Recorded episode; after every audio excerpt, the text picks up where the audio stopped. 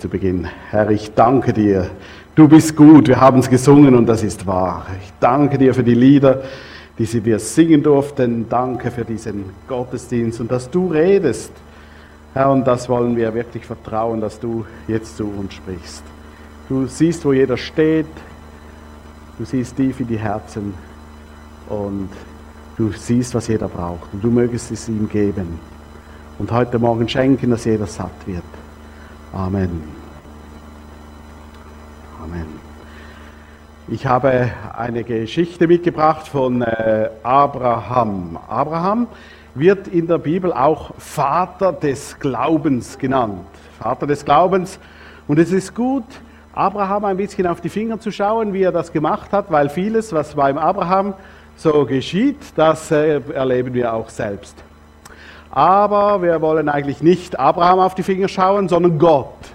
Wie hat er es gemacht mit Abraham? So wird es auch bei uns ein bisschen machen. Abraham, so zur Erinnerung, für die, die die Geschichte nicht so gut kennen, er ist ausgezogen, weil Gott es ihm gesagt hat, aus seiner Heimat weg. Und das war etwas Besonderes. Heute zieht man schnell mal weg. Wir haben es äh, gehört, da zieht einer einfach nach Aargau schnell. ja, ähm, aber, aber damals war es noch besonderer, weil ähm, man sieht weg von der Sippschaft, diese Gesellschaft damals oder auch noch heute dort, funktioniert eher so in Sippen und man bleibt in der Sippe drin. Und Gott hat zu Abraham gesagt, geh, geh weg von hier, aus deiner Heimat, aus deinem Vaterland, in, ja, wohin eigentlich? Ja, ich zeig's dir dann. Ich, ich, ein Land, das ich dir dann zeigen will.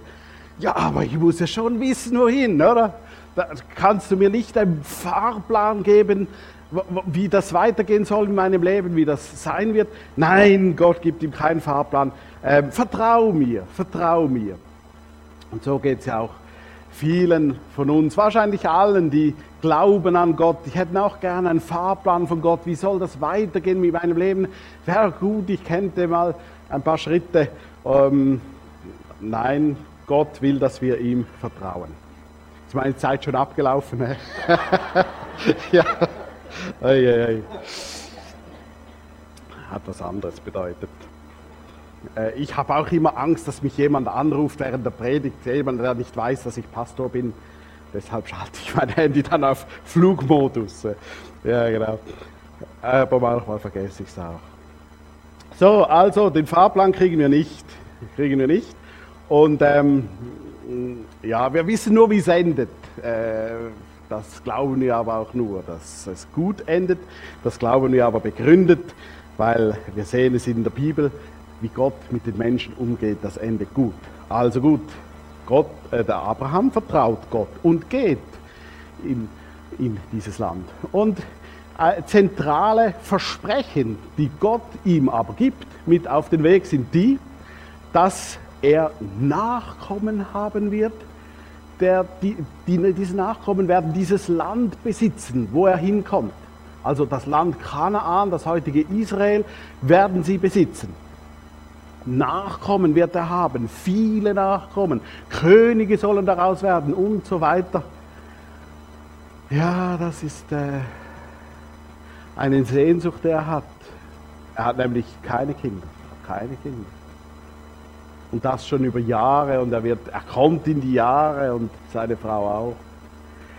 Ja, wie wird das enden? Und er wartet auf die Kinder und sie kommen nicht. Die Frau ist unfruchtbar. Hm. Und die Jahre gehen ins Land. Ja, hat er falsch gehört?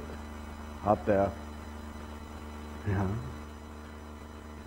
oder hat Gott seine Meinung geändert? Man könnte auf viele Gedanken kommen, so, wenn, wenn die Jahre einfach so hingehen. Und dann begegnet ihm Gott nochmals. Und da möchte ich jetzt einsetzen mit dem Bibeltext ähm, 1. Mose 15. Da steht, nach diesen Geschichten begab es sich, dass zu Abraham das Wort des Herrn kam in einer Offenbarung. Fürchte dich nicht, Abraham. Damals hieß er noch Abraham. Gott gab ihm dann später einen neuen Namen, aber ich, ich rede von Abraham, weil ich mich so gewohnt bin. Aber hier steht noch Abraham, fürchte dich nicht, Abraham, ich bin dein Schild und dein sehr großer Lohn. Abraham aber sprach, Herr, mein Gott, was willst du mir geben? Ich gehe dahin ohne Kinder und mein Knecht Eliezer von Damaskus wird mein Haus besitzen. Und Abraham sprach weiter, mir hast du keine Nachkommen gegeben und siehe, einer von meinen Knechten wird mein Erbe sein. Und siehe, der Herr sprach zu ihm, er soll nicht dein Erbe sein, sondern der von deinem Leibe kommen wird, der soll dein Erbe sein. Und er hieß ihn hinausgehen und sprach, sieh gen Himmel und zähle die Sterne. Kannst du sie zählen? Und er sprach zu ihm, so zahlreich sollen deine Nachkommen sein. Abraham glaubte Gott und das rechnete er ihm zur Gerechtigkeit. Abraham war also reich schon damals. Das wird auch beschrieben, so in den Geschichten drumherum, dass er viele Schafe hatte, viele Knechte und Mägde, viele. Also es war ein, ja, ja, heute würde man sagen, ein Großbauer, ein reicher Mann. Aber es ist fast so, als wäre, möchte er sagen, ja, ich kann das alles nicht so genießen, wenn doch, solange dieser Nachkommen nicht da ist. Ich kann das alles nicht genießen und vielleicht, vielleicht kennt ihr das auch, dass jemand sagt, ja, mir geht es nicht so schlecht eigentlich. Ich wohne in der Schweiz, ich habe ein Haus oder was auch immer du hast und ich bin gesund und so, aber eigentlich kann ich das nicht genießen, solange nicht ja, ich weiß nicht, was bei dir dann kommt. Solange nicht, vielleicht hast du auch eine Sehnsucht, irgendetwas, ein Gebet, was Gott nicht erhört hat, noch nicht. Und du hoffst und du betest und ähm, äh, ja, kann das fast nicht genießen, weil mein Herz steht nach etwas anderem. Und in diese Situation kommt so Abraham eben dieses, dass er sagt, fürchte dich nicht, Abraham, ich bin dein Schild und ein sehr großer Lohn weiß nicht, könnt ihr so viel damit anfangen? Ich bin ein Schild und ein sehr großer Lohn. Ah, ja. Ich möchte sagen, wer liebt, der versteht das. Wir haben da gerade zwei Verliebte, habe ich ge gehört. ja, äh, ich weiß, ich möchte euch da jetzt nicht, aber äh, Wer liebt, der versteht das. Wieso? Oder stellen wir uns einen, einen Bräutigam vor, der, der seine Braut liebt, die Braut, die den Bräutigam liebt. Und, und der, der Bräutigam sagt jetzt so zur Braut, schau mal, äh, ja, es, es kommt jetzt eine Zeit, da, da, da wird es äh, noch schwierig nochmals. Und bis wir dann endlich vereint sind, bis wir endlich heiraten können, ähm, wir müssen noch warten. Und es, ähm, es geht jetzt nicht alles so glatt, ja? Aber fürchte dich nicht, hab keine Angst in dem allem. Ich bin dein Lohn. Ich bin dein Schild, also dein Schild, ich, ich beschütze dich in dieser Zeit und ich bin dein sehr großer Lohn. Und merkt ihr vor dem inneren Auge, wie, wie das, die Augen zu leuchten beginnen von der Braut. Ich bin dein Lohn. Die versteht das. Ja? Wer liebt, versteht das. Und wie reagierte Abraham? Ach Gott, was willst du mir geben? Mir hast du keinen Sohn gegeben. Ah. Ja. Ja. Ich muss noch ein Beispiel erzählen. Zum, zum Schildern, glaube ich, was hier da genau abgeht. Ähm, stellt euch noch vor, ein Bräutigam ist sehr, sehr reich. Und er ist äh, von sehr, sehr gutem Ruf. Ja? Sein Ruf geht ihm voraus. Jeder rühmt ihn, jeder lobt ihn. Und ist märchenhaft reich. Also der muss sich später keine Gedanken machen. Ja? Das ist der Bräutigam. Nun, der könnte vielleicht jede Frau haben, vielleicht nicht gerade jede, aber, und er will ja auch nicht jede, sondern die eine. Aber wie will er sicher sein, dass die Braut ihn meint und nicht seinen Reichtum? Dass die Braut ihn meint und nicht seinen Ruf. Oh, ich heirate in ein gutes Haus, gell, und da ist für alles gesorgt und so. Wie kann er sicher sein? Und ich glaube, das ist die Schwierigkeit, die Jesus auch hat. Jesus, das wird also jetzt bildlich gesagt in der Bibel beschrieben, er möchte gerne heiraten. Und er wird heiraten, seine Braut, die Gemeinde. Aber wie kann er sicher sein, dass diese Gemeinde, diese Braut, wo wir ja dazugehören, dass wir ihn meinen und nicht sein Reichtum, nicht seine Allmacht, nicht sein Ruf, dass wir nicht auf Geschenke aus sind. Natürlich, er beschenkt uns gerne, aber, aber wie kann er sicher sein, dass wir wirklich ihn meinen?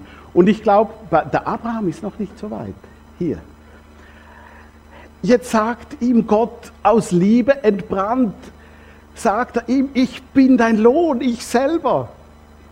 Und Abraham sagt, ach Gott, was willst du mir geben? Mir hast du keinen Sohn gegeben. Ihm, ihm steht nach dem Geschenk. Natürlich kann Gott das machen. Natürlich, er macht es ja dann später auch. Er kann ihm den Sohn geben. Ja, er kann ihm noch viel mehr geben. Er kann ihm alles geben. Aber, aber der, der Abraham ist jetzt einfach noch, er denkt an, an, an sich, an seinen Sohn und der da aussteht und die Versprechen, die da ausstehen. Ja. Und, aber Gott will ihn, glaube ich, dahin führen, dass er ihn meint. Und bei Abraham kommt Gott ans Ziel. Später kommt ja dieser Sohn dann, der Isaac. Und Gott sagt ihm dann, als Isaac ein bisschen erwachsener wird, sagt ihm, so, und nun gib mir dein Liebstes, dein Sohn, zurück. Lass ihn los, gib mir ihn wieder. Opfere ihn auf dem Berg Moria. Und Abraham macht es, ohne zu zögern. Und ich glaube, da, da steht Abraham ganz an einer anderen Stelle als im Moment, ähm, wo, wo er das vielleicht noch nicht könnte. Ja, aber ich glaube, dahin will uns Gott auch führen. Er liebt uns. Er hat alles uns gegeben mit Jesus. Er hat seinen Sohn, den er lieb hat, uns geschenkt. Und Jesus auch. Eben, Jesus ist eigentlich der, der Bräutigam, gell? Der, er hat sein Leben gegeben. Er hat, es war ihm nichts zu teuer. Er hat alles gegeben. Und ich stelle jetzt einfach mal diese Frage in den Raum. Warum bist du gläubig? Warum glaubst du an Jesus? Ist es deshalb, weil du äh, dir etwas erhoffst von ihm? Ach Gott, was kannst du mir geben? Mir gibst du nicht, wie der Abraham, mir gibst du keinen Sohn. Warum bist du gläubig? Ach Gott, ich habe schon so lange gebetet und ich habe schon so lange gewartet. Anderen, die andere, die erzählen von ihren Gebetserhörungen, aber mir gibst du nicht. Ja. Meinst du Gott, wenn du gläubig bist? Meinst du Jesus? den du liebst, oder meinst du das, was du von ihm bekommen könntest, von Gott? Eine große Frage. Äh, du erinnerst dich wieder zurück an, der, an den Punkt, wo, wo, du umgekehrt bist und zu Jesus gekommen bist und ähm, merkst, ja, wieso bin ich eigentlich zu Jesus gekommen? Was waren die Motive? Also bei mir waren die Motive, ha, ja, nicht edel, glaube ich, nicht edel. Ich bin äh, ja gläubig aufgewachsen und ich habe den Glauben auch gelebt, dachte ich. Ich habe ihn aber eigentlich nur gespielt. Im Herzen sah es anders aus. Und eines Tages ist mir Gott begegnet. So, so eine innere Stimme, ich kann es gar nicht genau erklären, die, die sagte, äh, Daniel, wenn ich wiederkomme, dann bist du nicht dabei. Und ich wusste gerade, ich wusste gerade, die hat recht. habe mich vorher immer gewundert, wie können andere so sicher sein, dass sie gerettet sind? Wie können sie diese Heilsgewissheit haben? Wie können sie das? Und nun diese Stimme.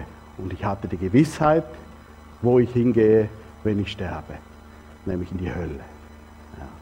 Und das war erschütternd für mich und äh, da will ich nicht hin. Und ähm, ich bin nicht dabei. Und ich habe alles nur gespielt. Das war, war plötzlich alles so offen vor meinen Augen. Und, und ich, ich, äh, ich, ich bin auf die Knie gegangen und habe irgendein Gebet der Verzweiflung gesprochen. Ich weiß nicht mehr genau, was ich da gesagt habe. Aber zum ersten Mal so ein Gebet so richtig zu Gott und, und er hat mich erhört, er hat mir meine Sünden vergeben und zum ersten Mal habe ich erlebt, wie Jesus gekommen ist in mein Leben, es ausgefüllt hat und zum ersten Mal erlebt, was es bedeutet, dabei zu sein. Und, und diese Heilsgewissheit habe ich da zum ersten Mal gehabt, wovon ich vorher nur gehört habe. Aber die Motive, wieso bin ich zurückgekehrt, umgekehrt zu Gott? Ja, das war nicht Liebe zu Gott. Das war es nicht. Und ich sage euch auch, ich hätte jetzt fast gesagt, das ist auch egal. Nein, es ist nicht egal, im Prinzip nicht. Ähm, vielleicht tut es Jesus auch ein bisschen weh, ähm, wenn ich jetzt aus diesen Motiven zurückkehre, aber immerhin bin ich zurückgekehrt oder umgekehrt zu ihm. Ähm, aber wenn wir Geschichten aus der Bibel lesen, ihr kennt vielleicht die Geschichte vom verlorenen Sohn. Der, der Sohn, der vom Vater wegläuft, das tut auch weh, oder? Er will seine eigenen Wege gehen, ist auch ein bisschen unsere Geschichte. Und dann geht es eine Zeit lang gut, bis er da vor die Saue kommt, dann Hungersnot ist und, und er hat kein Geld mehr und so weiter. Das geht ihm gar nicht mehr gut. Und da kommt er ins Nachdenken und denkt, ja, bei meinem Vater haben es noch die Knechte besser als, als ich hier. Und aus diesem Grund beschließt er zurück zum Vater gehen, zu gehen, weil er Hunger hat, weil er denkt, ja, da geht es mir besser. Also er sucht auch nicht den Vater aus Liebe, sondern er sucht auch äh, seinen Hunger zu stillen. Also ich glaube, da, da, sind wir uns alle, oder nicht alle, ich will nicht äh, alle über den gleichen Kamm scheren, aber da sind sich viele ein bisschen ähnlich und der Abraham vielleicht auch. Ähm, wir, wir haben gestartet irgendwo mit Gott, Abraham auch. Er ist ausgezogen aus dem Land, aber die Motive, warum? Naja, Gott hat etwas versprochen. Ähm, naja, ähm, ich erwarte etwas von ihm. Aber nun will ihn Gott dahin führen, dass es, dass es Liebe ist. Und äh, uns, glaube ich, auch. Ja. Es gibt einen wunderbaren Psalm in der Bibel. Die Psalmen sind ja Lieder, die gedichtet wurden. Und da gibt es den Psalm 73. Und da ist der Asaf, der diesen Psalm geschrieben hat. Und der in diesem Psalm ereifert er sich darüber, warum es den Gottlosen so gut geht. Und er ist gläubig und ihm geht es nicht so gut wie, wie den anderen, die gar nicht an Gott glauben. Ähm, und das, das macht ihn rasend innerlich und das, das wurmt ihn und er, fra er fragt so im übertragenen Sinn, was nützt es mir, dass ich gläubig bin, wenn es so geht auf dieser Welt, oder? Also merkt ihr, auch er sucht eigentlich das, was Gott gibt, was von ihm kommt. Wieso kommt da nichts? Äh, sorgst du dich etwa nur für die Gottlosen oder wie? Oder wie soll ich das interpretieren? Und er wird dann geführt und kommt in das Heiligtum und sieht auf das Ende. Ja, wie endet dein Leben eigentlich? Und merkt, ähm, oh, die, die enden aber nicht gut. Auf jeden Fall, ganz am Ende dieses Psalms sind wunderbare Verse, die, die habe ich so gern. Da, da kommt er zum Schluss und sagt zu Gott, wenn ich dich nur habe, so frage ich nichts nach Himmel und Erde. Wenn mir gleich Leib und Seele verschmachten, bist du doch Gott, alle Zeit meines Herzens Trost und mein Teil. Wenn man bedenkt, was er da sagt, wenn ich dich Gott nur habe, so frage ich nichts nach Himmel und Erde. Ah, da ist mir sogar der Himmel egal, da ist mir wurscht, wenn ich nur dich habe. Also das sind dann, das ist eine Liebeserklärung, ja. Und auch er kommt von, von diesem Punkt, wo er erwartet von Gott, zu diesem Punkt, wo es ist mir alles egal, wenn ich nur dich habe. Und an diesem Punkt würde er das verstehen, wenn Gott zu ihm sagt, fürchte dich nicht, ich bin ein Schild und bin ein sehr großer Lohn. Also er würde jubeln innerlich, oder? Also, wenn ich dich nur habe, frage ich nichts nach Himmel und Erde. Ja, es gäbe noch mehr Beispiele, aber das lassen wir jetzt. Ei, ei, ei, ei. Alle wach, ist gut. Ähm, Abraham, Abraham empfand anders. Im Moment. Äh, an diesem Punkt steht er ja noch nicht. Ja. Er wartet auf den Sohn. Für ihn war das, was er erlebt, eine schwierige Prüfung. Er hat schon Prüfungen erlebt, vorher schon, wenn man die Geschichte vorher liest. Anfechtung von außen, Hungersnot zum Beispiel. Gott hat ihn in ein Land geführt, wo er ihm äh, ausgemalt hat, ein Land, wo Milch und Honig fließt, gell? ein gutes Land und deine Nachkommen werden das besitzen. Das ist Hungersnot, äh, ist das ein gutes Land? Ähm, ja, also wo man plötzlich zu zweifeln beginnt an den Worten Gottes und so, das hat er erlebt, ist, äh, ist dann nach Ägypten gezogen, dort hat er seine Frau als Schwester ausgegeben und äh, also hat der Machthaber dort sie genommen zur Frau. Ähm, hat da also auch gezweifelt und sich in, selbst in eine Situation gebracht, wo Gottes Verheißungen zu erfüllen unmöglich war. Von der Sarah sollte doch der Sohn kommen und jetzt ist er die Frau vom, vom König von Ägypten. Also wenn Gott da nicht eingegriffen hätte drastisch, dann äh, hätte er sich völlig ins Abseits gebracht. Äh, unmöglich, äh, dass die Worte Gottes noch äh, erfüllt werden. Naja, und jetzt erlebt er noch eine Anfechtung, noch eine andere. Nämlich, dass einfach nichts passiert. Das Leben geht so dahin, es plätscht hin, die Jahre gehen es durchs Land und nichts passiert. Das tönt jetzt nicht so dramatisch, wie wenn das so schwierig wäre auszuhalten, aber das ist viel schwieriger als man denkt. Wenn einfach nichts passiert. Ja. Sehr schwere Anfechtung ist das. Es läuft alles und irgendwie sieht man in dem Alltag Gott nicht. Er greift ja nicht ein. Ähm, es geht alles wie immer. Es ist fast wie Gott versteckt sich und lässt alles laufen. Ähm, das ist sehr schwer. Es gibt Beispiele in der Bibel, die das äh, auch äh, erzählen. Zum Beispiel sagt Jesus, er komme bald. Und dann erzählt er Gleichnisse und sagt, äh, und sagt durch das Gleichnis halt doch, dass es lang geht, bis er kommt. Ähm, und erzählt dann Gleichnis und sagt, es ist wie wenn äh, Jungfrauen, zehn Jungfrauen waren da und die warten auf den Bräutigam. Und weil er lange nicht kommt, schlafen alle ein.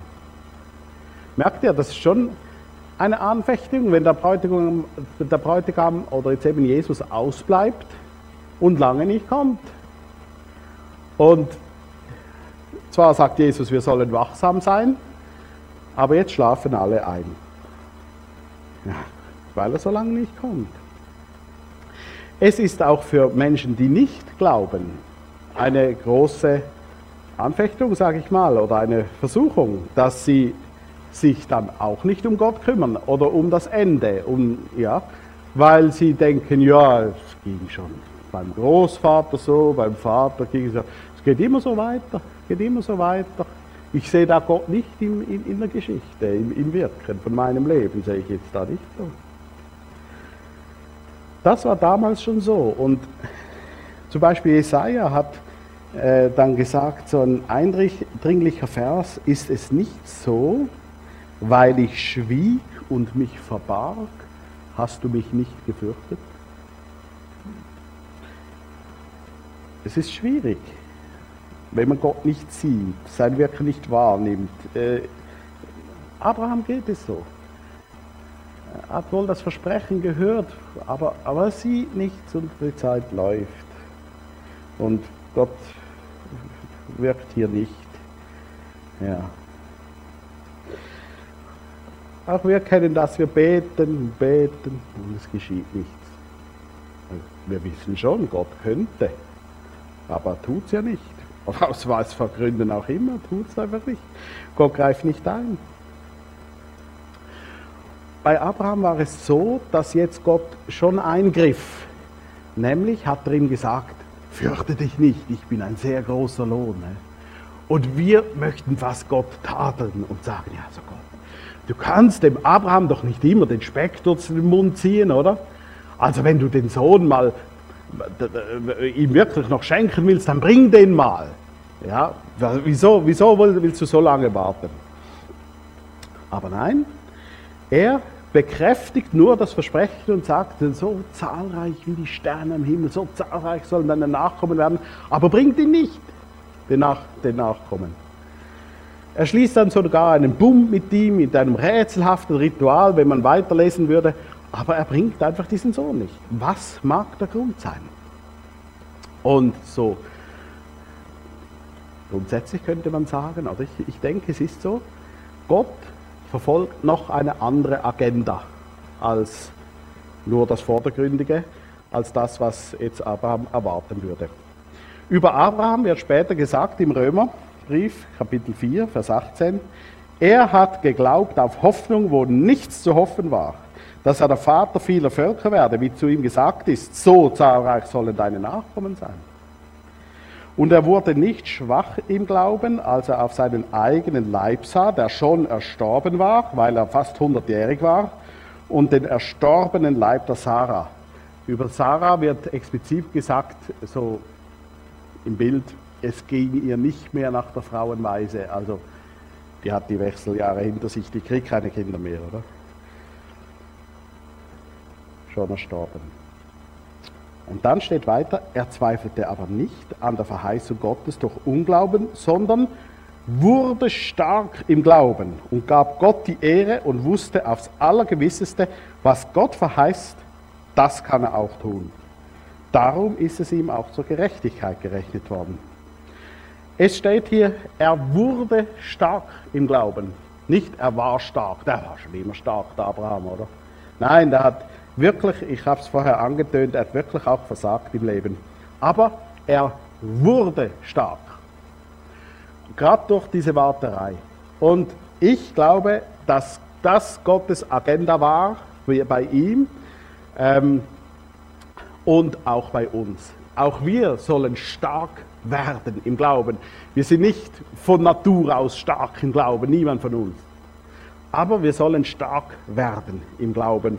Und das ist Gottes Agenda. Ja. Wenn es nur um den Sohn gegangen wäre, hätte er Schnips machen können, der Sohn wäre da gewesen, aber so hat er es eben nicht getan. Er soll stark werden. Abraham hätte vielleicht gesagt, ja, was, mein Glaube ist schon stark, so sagen wir auch, ah, ich bin doch gläubig. Aber äh, nein, Gott sieht unser Herz und er soll stark werden im Glauben. Ja, und ja, er macht das. So führt er uns. Warum sage ich das so pointiert? Auch weil ich habe darüber nachgedacht. Warum steht Abraham heute in der Bibel so als großes Vorbild da? Und ihr könnt das lesen von vorne bis hinten und drehen, wie ihr wollt, aber es ist nicht wegen dem, was er getan hat. Der hat nicht viel getan, der hat er hat geburet, oder? Also der hat nicht viel gemacht. Er hat festgehalten an den Verheißungen Gottes, das können wir ja auch. Ja? Ähm, aber was Gott an ihm getan hat, das ist groß. Und das ist bei uns auch so. Ja. Was macht diesen starken Glauben aus? Das Glauben bedeutet, sein ganzes Vertrauen jetzt auf Gott zu setzen die ganze Hoffnung auf ihn setzen, wenn es um den Sohn geht. Bei uns, wenn es um im, im Alltag geht, im Alltag des Lebens, die ganze Hoffnung auf ihn setzen, nach ihm sterben, äh, unsere Hoffnung auf ihn setzen und nicht auf unser vorbildliches Leben, das wir angeblich geführt hätten. In unserem allem Leben gibt es schwere Sünden und wir brauchen Vergebung und darauf können wir nicht hoffen, darauf können wir nicht setzen, dass das reichen würde. Nein, wir setzen auf Jesus unsere Hoffnung, der gestorben ist am Kreuz, am Kreuz für unsere Sünden, der die Macht hat, die Sünden zu vergeben. Und äh, wir setzen die Hoffnung auf ihn, dass er es auch wirklich tut, die Sünde vergibt und uns reinigt für äh, äh, unser Leben. Ich vertraue auf Gott, deshalb gehe ich auf seinen Wegen und deshalb äh, führe ich nicht meinen Lebensentwurf, so, ähm, verfolge ich nicht den Lebensentwurf, den ich mir so ausdenke. Oder der Abraham auch, wenn er seinen Lebensentwurf hätte ähm, äh, umsetzen wollen, dann wäre er nicht nach Kanaan gegangen und so, in das Land, wo es auch Hungersnot gibt und so. Da, da hätte er bessere Ideen gehabt, besser in unseren Augen. Ja? Aber Gott ähm, hat ihn so geführt und er ging diesen Weg. Und das können wir auch tun. Ähm, nicht unser Lebenskonzept umzusetzen, sondern so wie Gott führt. So ist es gut, auch wenn wir das nicht immer so gerade sehen. Ja. Auch in Bezug auf die Lebenserfüllung. Ähm, ja, was, was füllt mich denn aus? Was ist es? Ist es das, dass Gott zu mir gesagt hat, ich bin dein Lohn und ich freue mich, ah Jesus, du bist mein Lohn, wunderbar. Hm. Oder sage ich, ach Gott, was willst du mir geben? Du, du gibst es mir ja doch nicht, was ich mir so sehnlich wünsche.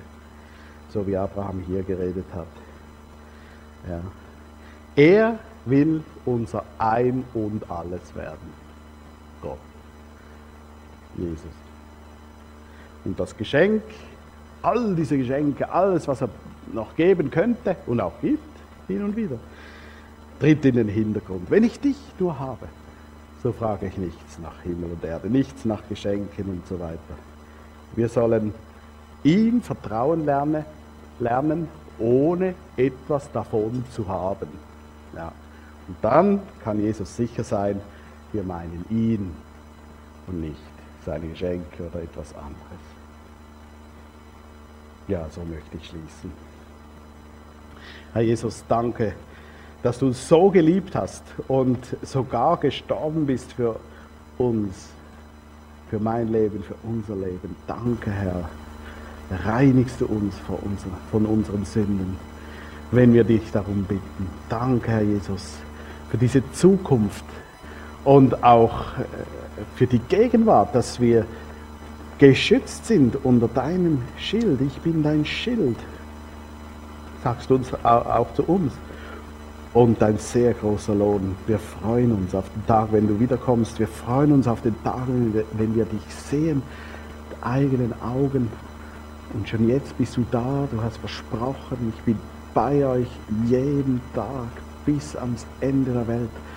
Danke, Herr. Danke. Und ja, lass uns auch dahin kommen wie Abraham. Ja, dass wir nur noch dich meinen und dich lieben. Vermehr du die Liebe in uns zu dir. Dass es Liebe ist, was unsere Beziehung ausmacht. Und nicht irgendetwas anderes. Danke, Herr, dass du uns liebst. Du machst es uns vor. Danke. Amen. Amen.